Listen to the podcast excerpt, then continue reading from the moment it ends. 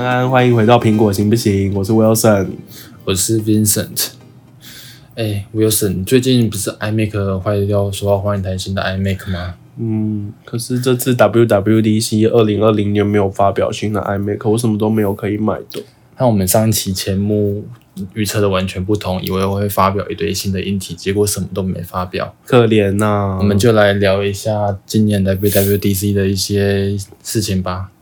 嗯，这次发表的应该都是系统上的更新吧？嗯，没错，就是 iOS 啊、iPad 啊、Watch，还有最重要的这次 Mac 有一个很大的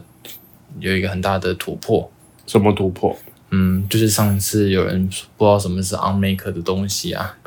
，OnMake 这个东西就很复杂啊。大家如果真的有兴趣，可以去听科技导读。我听完了，然后我没有很懂。简单来说，就是苹果要把 iPhone 的这个 CPU 搬到 Mac 上面去用。嗯，然后嘞，那好处到底是什么他们架构啊，就是它当当初的设计就是要让你。在行动装置上用了，然后相对于 Intel 来说，Intel 就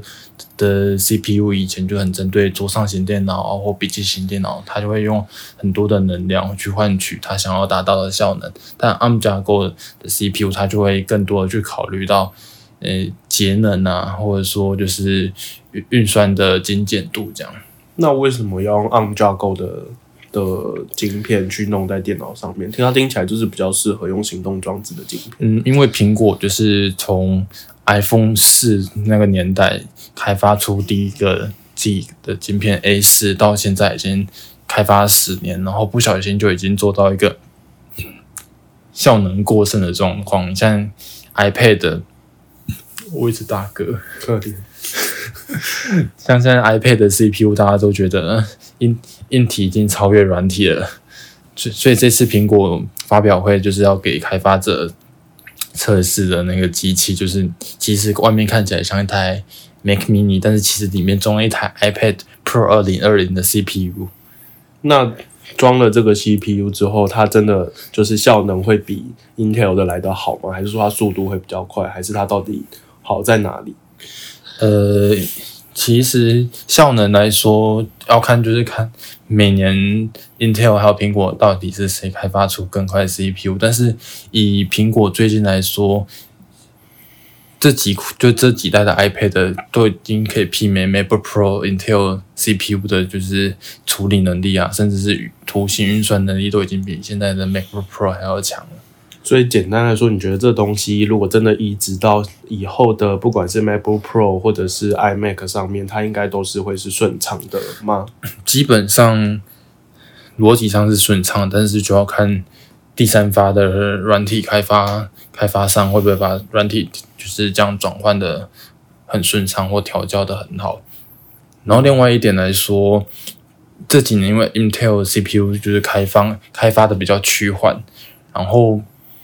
Apple 就很常遇到 Intel 开发不出他们想要的东西，导致说 Mac 产品线有时候就会就是拖拖着前不能前进，或者说二零一五那一台 MacBook 也有一大部分原因是 Intel 没办法做出就是散兼顾散热还有运算效能的一个的一个 CPU，所以造成苹果这个 MacBook 这一个轻薄的笔电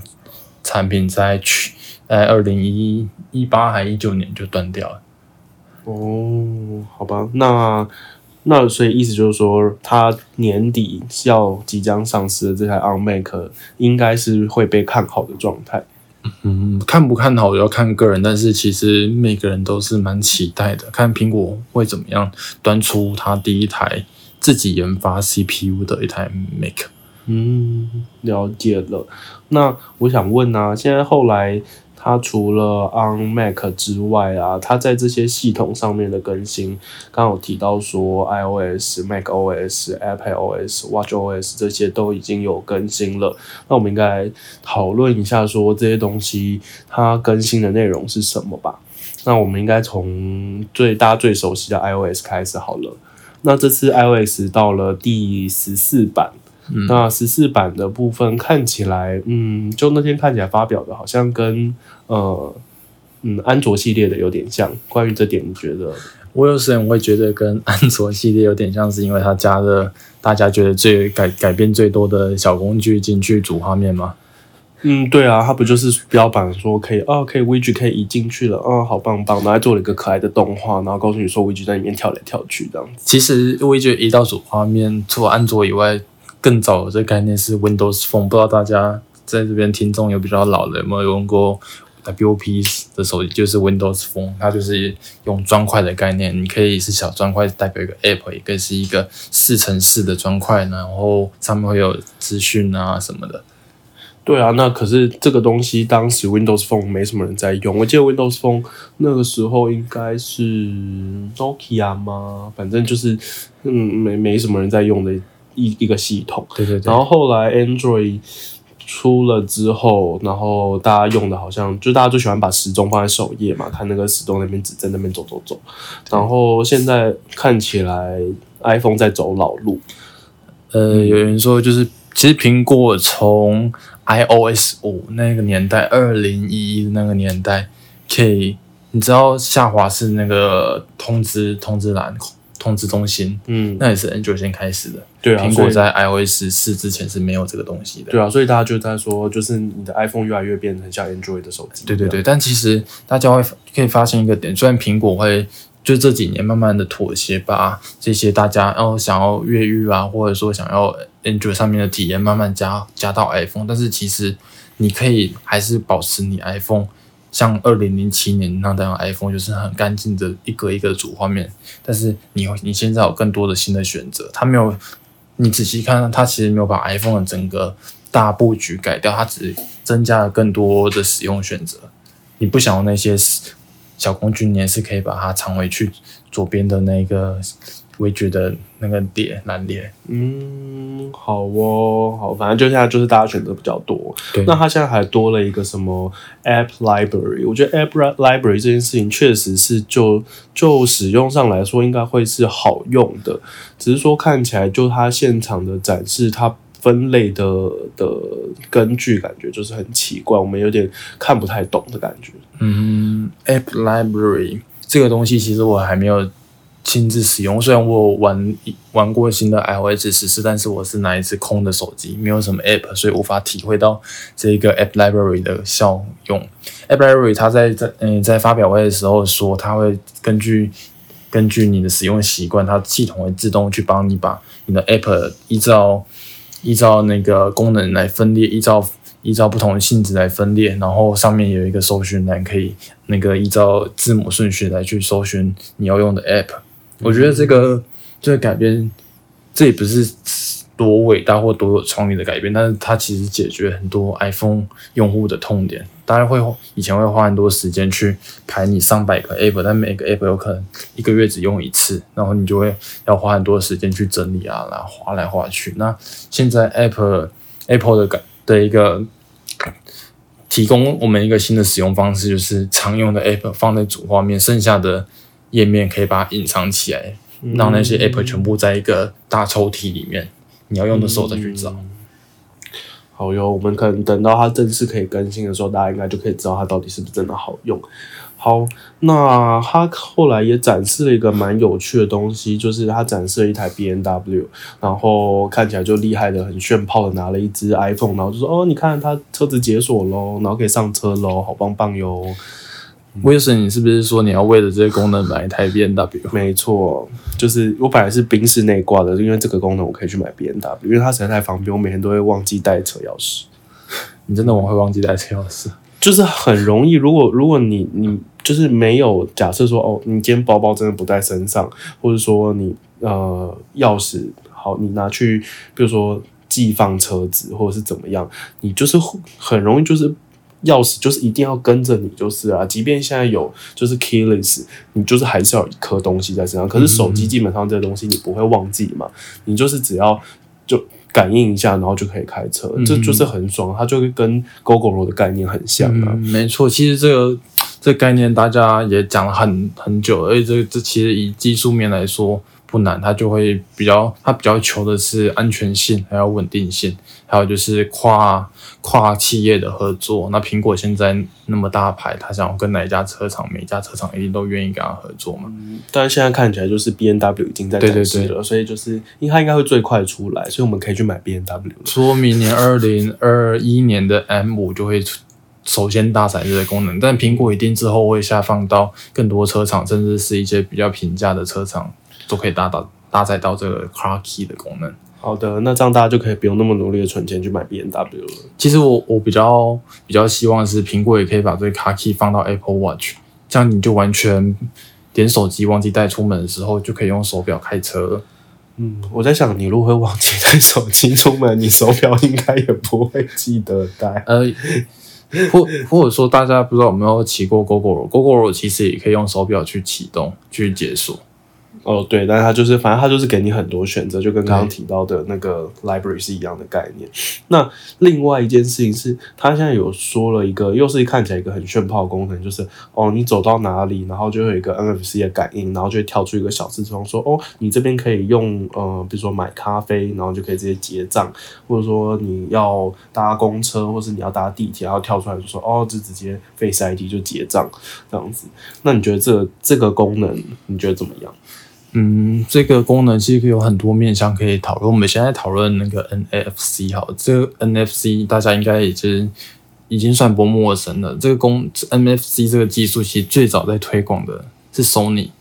Sony 当时的手机有出那个，就是 MFC 可以，现在都可以连蓝牙喇叭，就是直接感应一下就连上，不像其他牌子的手机，你还需要到蓝牙界面，然后蓝牙音响按着一个键，然后再互相配对。不用，如果你有 NFC 就可以直接去感应配对。NFC 其实就是一个进场感应的技术，进场连线资料传输的一个技术。嗯，对，然后 Sony 之前在推这个功能的时候，有很多情境，像它有出出一个产品，我记得叫 NFC Tag 还是什么东西，它可以放在你你办公桌啊，或或者说你床头就放一个，那放那个有什么用？你手机去感应一下，它手机就会读取那个晶片，然后就会知道你现在在。假如说我在我床头放一个，然后设定好了，我去感应那个晶片，它就会读取说，哦，现在是睡眠模式，我就可以把手机诶关关静音啊，然后设定闹钟啊，然后还做什么样我想要的刻字化的功能。这是当时 Sony 出 NFC 的一个使用情景。然后现在 Apple 把这个功能放到放到那个公共脚踏车啊，放到咖啡厅啊。它也是用 NFC 去告诉手机说，我现在需要什么功能，可以不用人人为去操作，我感应一下就直接读到我要的功能。嗯，所以听起来就是对生活上的一些小事会变得比较方便。嗯，对，这是 NFC 的部分。那它读出来到底会是什么？像是苹果这次出的概念叫做 App Clips。App Clips 就是它，大家有发现，就是现在我们所谓的数位化时代，什么事情都要来一个 App，都要下。你假如说我去咖啡厅，哦，我们有几点卡，然后你要下载我们的 App 就可以几点干嘛的，大家就觉得哦，我点一杯咖啡还要怎么下载 App，注册干嘛的很麻烦。苹果就把这个东把这个 App 简化，变成一个读取，然后直接跳出来，他就把它让让开发商可以把他们 App 最重要的功能，把它截截一段出来，在十 MB 以下，你就可以直接去取用这个 App，然后直接嗯做几点啊，或者做什么样的事情。大家不知道有没有用过中国的微信？微信里面拉下来，其实有一个小程序的一个功能，它的小程序也就是让开发者、让开发商可以去不用再下载其他 app，在微信这个城市里面就可以去做一些点餐啊，或者说缴费的一些服务，这样。哦，对，没关系，在台湾应该没什么人用微信。我相信大家讲这个讲这个功能，可能真的熟悉的人应该不多，而且你很容易会被说成是中共同路人，你这点要非常的小心。好，我小心。然后那诶，就 iOS 的这部分，我想我觉得大家可以在之后上市之后我来玩一下。那我们可以来讨论一下，在 iPad OS 这一次有更新了什么东西。那我觉得印象最深刻的，大家应该就是一开始跳出来，它就已经告诉你说，哦，我们多了一个 Sidebar，然后它有看起来的界面就跟 Mac 差不多，就一层一层的，然后你就点一个资料夹就跳到下一层，然后它就可以。呃，更直觉性的跟 Mac 的界面是很接近的。那这点你觉得会是就 i iPad 使用者来说，你觉得会是好用的吗？嗯，因为我本身也是 iPad 使用者，也用了之前有用了很多年，中间有断掉过。但 iPad 现在的一个整个产品策略，大家也可以看到，它越来越走向 Mac 的一个专业性，然后一个多工处理性。所以其实把 Sidebar 这个东西移到旁边就可以。就可以让使用者一次可以显示更多的选单，然后也可以把这个选单移移呃把它隐藏起来。其实塞巴这个选单还有下面，它原本像它展示的相片功能，这个原本这下面是 tab bar，就是选单是在下面一排，可以有三四个选择。然后现在把它选转到塞巴，这其实就是做 UI U 叉界面的一个很重要的课题，到底要用。标签式选单嘛，就是原本的下面那几个选单，还是改到旁边这个塞巴，其实是所谓的汉堡式选单。汉堡式选单就是像汉堡一样，一层层料是叠在一起的。汉堡式选单虽然会让使用者会有比较多的，就是时间成本的付出，因为他要点出来，把把选单点出来，然后再选择，相对标签选单没那么直觉，但是它可以塞入更多的讯息。可以让使用者就是一次浏览到更多的讯息，可以去做选择。嗯嗯嗯。所以你觉得，就是就就这样子的设计来说，对目前 iPad 的使用者来说，应该会是更方便的选取到自己要的那个部分吗？它应该就是说，它的这个目的就是让 iPad 可以塞入更多专业的功细节的功能。然后让它变得比较像一台笔电，对对对，更像一台笔电，因为你在电脑上面会比较少看到标签选单，通常都是侧边栏。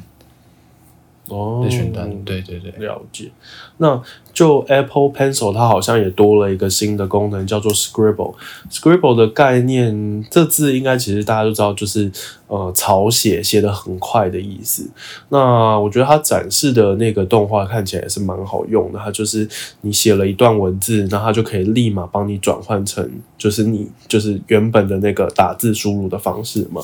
那你觉得这个功能在 iPad 上面怎么样？其实我我本身在 iPad 上面写字的几率比较少，然后我拿 Apple Pencil 来画画啊，或做一些做一些其他事情比较多，所以我对我这对我来说，这功能来来讲就是一个新奇，然后一个科技进步的感觉。哦，所以你觉得比较无感一点？呃，但大家都觉得这功能非常实用，尤其就是我可以想象到，如果我要给我家阿妈一台 iPad 的话。他他不用学怎么打字，他就拿那个笔在搜寻栏上面就可以直接直接写，然后写错的话也不用去找返回键去把它删掉，吧，他用笔涂一涂字就删掉了。这其实是一个很直觉的使用方式，就是相对来说会比起打字还要这边输入半天来的直觉。对对对对对。然后另外一点就是它展示的在那他的那个备忘录的 App 里面，它可以就是。去直接去辨识你，然后他把它复制过去之后，他到备忘录，他就直接变成就是文字档。呃，你在备忘录写的字，然后可以可以圈选，然后复制到别的地方，像搜寻引擎的一些纯文字的栏列，它就直接变成纯文字档。哦，对对对，然后也有一些基本图形啊，你画了一个。手画一个星星，然后就变成一个比较方正，电脑帮你重绘的一个星星。嗯，这其实很多 Apple 都有做过相关的事情。Apple Apple 其实这次发表会，大家可以看到有一种感觉，就是说旧瓶装新酒，就是很多市面上已经有的功能，App 开发商的做出来的东西，先整合到他自己原生的系统里。对对对对对，然后可能把它整合，因为原厂整合一定会整合的更顺畅啊，然后可以。让更多使用者可以去接触这些新功能，也不是新功能，接触到这些旧功能。哦，对，好的，那它还有另外一个展示另外一件事情，就是说哦，如果现在在呃 Messenger 里面，就是 iMessage 里面，如果你是在一个 Group Chat 里面，就是呃群组的交谈里面，一般来说你就只会看到说哦，你有几个人在里面，但是现在它是可以把那个人的大头照都放在上面，然后会依据说哦你的发表的言论的顺序还是怎么样，就是图片会有大有小。那你觉得这个事情就是这个拿出来讲，真的有意义吗？嗯，我觉得评估 iMessage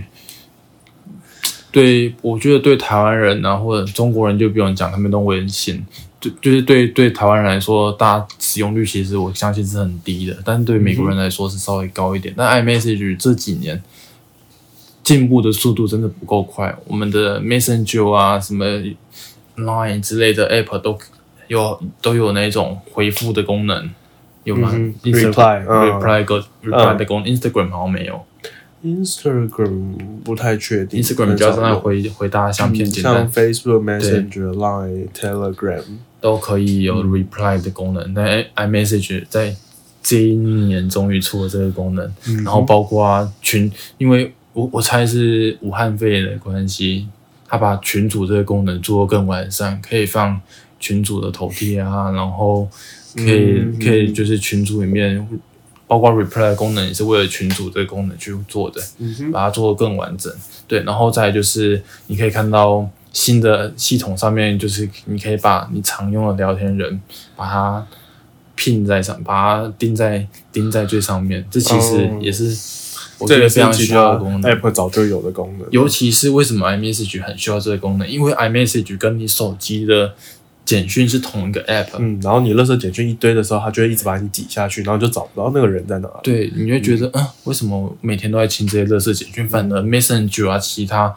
Line 可能也是很多垃圾简讯。Messenger 这种 App 比较少垃圾简讯，那像是 iMessage 这种有可能会有很多垃圾简讯的 App，我觉得把你常聊天或者重要的人，把它拼在上面是很重要的，尤其是然后拼上去可以看到这个人的头像啊，然后可以很有很直觉那个泡泡的讯息对话记录，看起来就是是一个新的视觉体验。我觉得，嗯嗯嗯。但它简单来说，它又是在把其他 App 开发商做出来的东西整合到它自己原生系统里面。嗯，我觉得这是基本就要有功能，所以其实嗯不意外。对。那但它有出了一个，它其实有展示一个我觉得很可爱的功能，就是 Memoji，Memoji 就有出新的新的表情。好，我觉得这不是不是什么重要的事情，但我只是想讲，我觉得他的动作很可爱，就这样。而且还有出口罩的，就是就是很应应时事的感觉。对，苹果苹果这次非常应应时事，出了。就那个群群聊的更新，然后 Memoji 出了口罩，还有接下来我们要讲的那个 Apple Watch 有一个，我先讲了，嗯，有趣的这一个小功能，就是它会侦测你洗手的时候就开始倒数。倒数二十秒，让你就是有耐心的把手洗完，然后就它就是个泡泡圈圈，然后就是倒倒数泡泡就啵啵啵啵啵啵啵，然后你如果还没有到的时候你就停了，他就说哎你不行哦手没洗干净呵呵，然后就要说啊就继续洗，赶快洗，洗完之后他就说啊恭喜你的手干净了，好棒棒。我那时候看发表会的时候看到这个功能，我真会心一笑，我觉得哦太有趣了苹果，要提醒你免得你中了武汉肺炎。哎，那 Watch OS 有另外一个就是呃有趣的更新，就是它可以侦测到，就是你睡觉的时候啊，它你的睡眠品质啊，还有睡眠状况好不好？那其实我觉得就这个更新来说，真的是，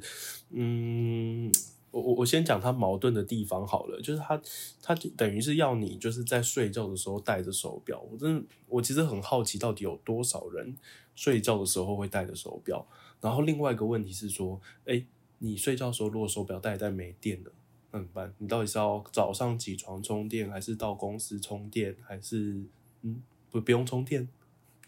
嗯，关于睡觉带着手表，我个人也不习惯的。但 Apple 在就出这功能，我就姑且给大家试一试。但何况就是现代人嘛，压力很大，大家的睡眠品质不好，就会想要用东用西来侦测你的睡眠。然后 Apple 也是终于啊，在今年终于把这个功能放到 Apple Watch，让想要用的人可以去用。嗯，那好，我觉得大家可以等更新出来的时候，大家自己试一下，然后睡觉的时候看是不是戴手表睡觉很卡这件事。那其实我觉得说到舒压，它其实有另外一个。东西是我觉得相对比较舒压的，就是他在呃在运动的这一块，他有加上说，不管你是做 functional training 啊，做一般的 cool down 啊，做做一些呃不一样的训练，他都有把这个 program 加到里面，所以他去 sense 到你到底在做什么样的运动。那最有趣的应该就是跳舞的那个，就是哎，你可以跟着他就是一起律动，然后这边 vibe，然后他就会 sense 到说，哎。确实是有有在动哦，这样子，对，那这是一个我觉得蛮有趣的的功能，你觉得呢？我觉得，因为我本来就不太运动嘛，所以对我来说是无感。但是你可以从商业的角度来看，Apple Watch 就是一直苹果在为它找方向，从第二代开始，苹果就把它锁定在 Health 这个主题，Health 就包括刚刚的，就帮。包括刚刚的那个睡眠政策，然后还有之前 i Apple Watch 第四代出来的心心电图，还有包括说说 Apple Watch 一直都有的心率，嗯，然后再加上就是这些活动的记录，他把 Apple Watch 的这个 Activity 这个 App 把它改成 Fitness，就说哦 Apple Watch 要更注重你有没有在做 Fitness 这一件事情，所以他把更多的运动，包括大家的诶跳舞啊，还有。还有什么？之前有瑜伽，然后包括骑脚、骑单车，然后游泳这些运动，全部都整合到 Apple Watch。你只要要做什么运动前，然后先选择好，然后它就开始依照依照你的活动去侦测。你的运动量，然后去换算出一些指标给你。他就是怕大家一直在边滑 iPhone，一直用 Mac，然后做的跟死肥宅一样，然后所以就提醒大家说：“哦，你戴了手表，你可以出户外动一动这样子。”呃，或者说要让那些就是有运动的人会觉得哦，好像有一些 feedback 的感觉。好，我觉得运动装置这个有很多，那大家就可以就是自己去呃查相关的资讯。那诶，最后我觉得可以讨论的一件事情是有关于在 Mac OS 啊，就是它好像就是这一次算是嗯更新了一个，我我我我其实有点不那嗯不太确定他是念 Big Sur 吗？就是我网络上搜寻了一下，他叫大苏尔。呃，山谷峡谷，反正就是一个很多山的地方，对，所以 这个这个这一个更新，然后它最主要，它一开始演示的东西就是它界面的更动嘛，因为它在呃整个 icon 上面都换成很像呃 iPhone 和 iPad 的界面，它就是有一个方形，然后是圆角的一个界面。那你觉得这个这个界面上面看更改起来，你觉得怎么样？这个界面更改起来，老实说，我到现在都觉得有一部分觉得嗯焕然一新，然后一部分觉得不顺眼。焕然一新的感呃的部分就是它在它整个大架构的界面，包括它视窗，包括它 icon，还有它一些 menu bar 一些控制中心的的视觉风格，都把它更新到更像 iPad。然后甚至有有人在怀疑说，诶，他把那个音量的调整钮啊，荧幕。亮度的调整钮把它变那么大，是不是在说以后的 Mac 有可能可以透过手来去调整它，就是有触控的功能？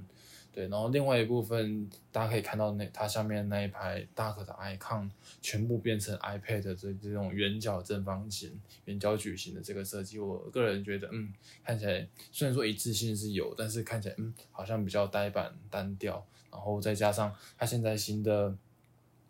一个什么？新拟真的一个风格，什么叫新拟真呢？就是以前苹果的风格，就是呃，我我的备忘录就是像一本笔记本的感觉，我的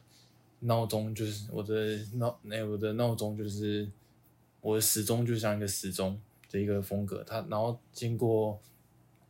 iOS 七，它把它全全部变成平面化、抽象化图案之后，但苹果最近就慢慢把这些抽象化图案做三 D 立体的感觉，加上立体感，加上三 D 阴影，然后他们叫做心理真的一个风格。反正简单来说，就是它变成就是之前是扁平化嘛，全部都把立体的东西给压扁，然后做成卡通版。对对。然后它现在又把卡通的东西做成三 D，就是三 D 卡通的概念哦。大家可以去体验一下，在 Big Sur 的三 D 卡通看起来是。是不是真的有三 D，就可以想象说以前的卡通是二 D 的，现在就要做成皮克斯三 D 卡通。没错，你的 icon 都跳起来了。没错，但是我觉得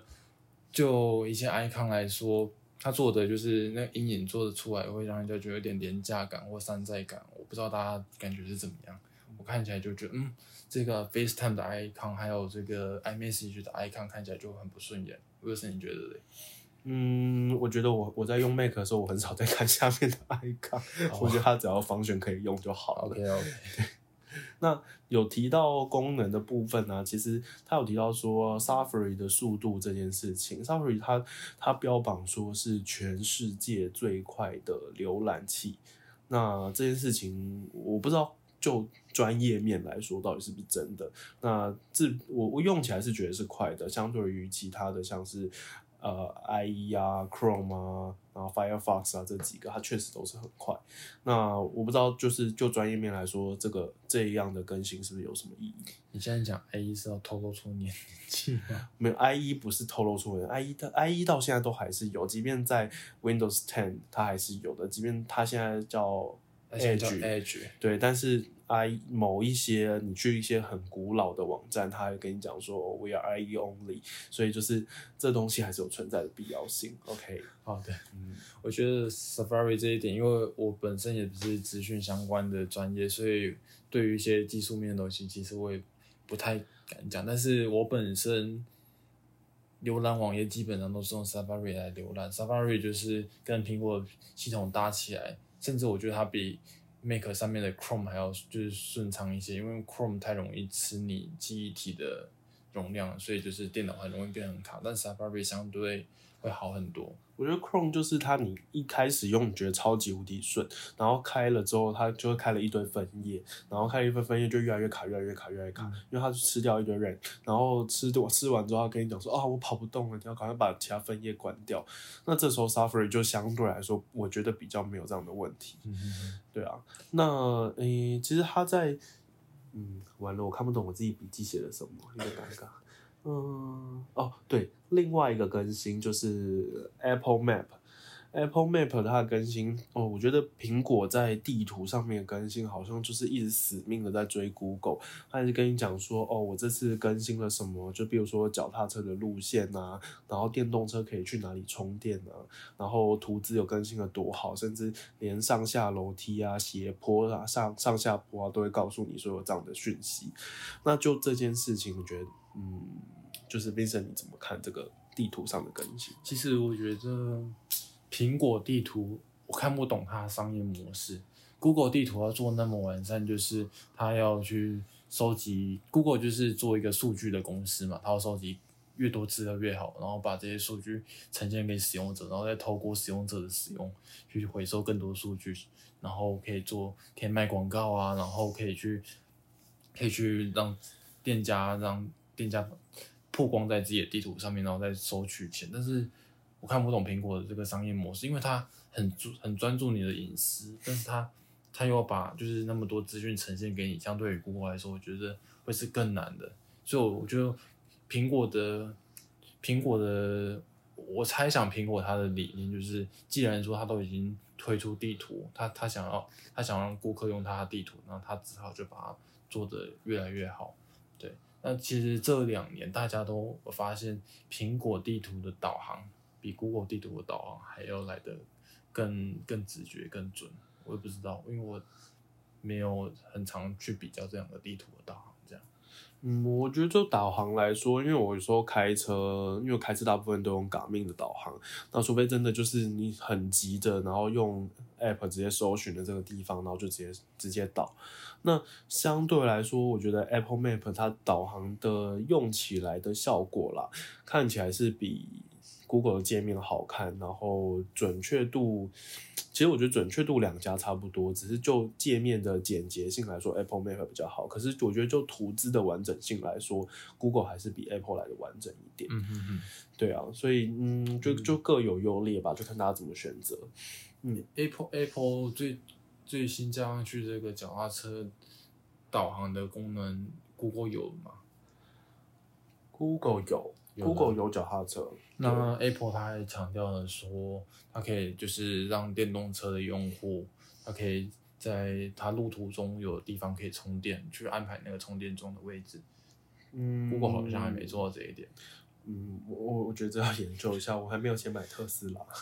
所以我不知道这到底它可不可以充电。我我觉得其实不管是 Google、Apple，就是当当这个手机产业啊，或者说这个资讯产业发展到一个极致，他们就会很努力去找使用者的一些行为，或者说一些需求，然后把它做出来，你就会觉得哦，好像很贴心这样。这就是个演算法的社会啊，所有事情都是演算出来的啊、呃，我觉得演算法是解决的方式，但是我觉得要找出这些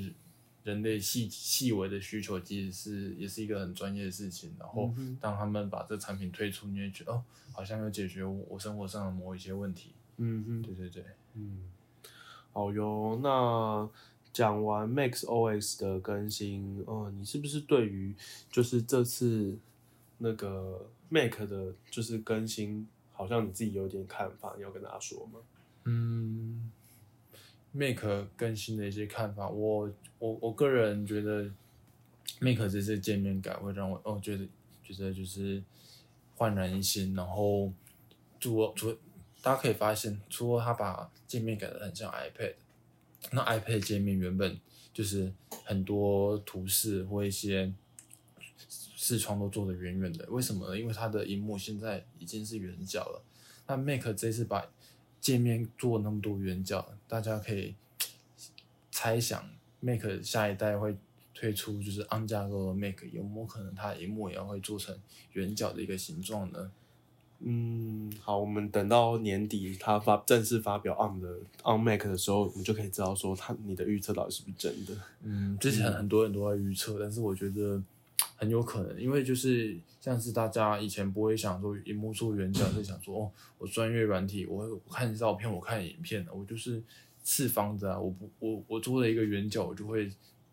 我我的内容就会被裁切，但是自从 iPhone 啊或手机厂，或者到现在 iPad 荧幕做圆角，大家发现好像被裁切掉一点也没关系，我的视觉感比我看到的内容还要重要。对对对嗯，好，那我们就拭目以待。嗯那最后，我觉得这次 WWDC 还有另外一个小的更新，那我觉得它是个蛮有趣的更新，就是在 AirPods Pro 这个点上面，它发表了一个叫做 Spatial Audio 的这个模式。那它的演示非常的酷，它就是有一个人戴着 AirPods Pro，然后它的收音的音场就是更立体，而且它在呃，不管是在转头啊，或者上下摆动的时候啊，它其实都会就是那个立体的音场都会跟着它。那他们宣称说，哦，这是他们软体上面的更新，那也只有针对 AirPods Pro 这个世代的产品有做更新。那我觉得就这件事，你觉得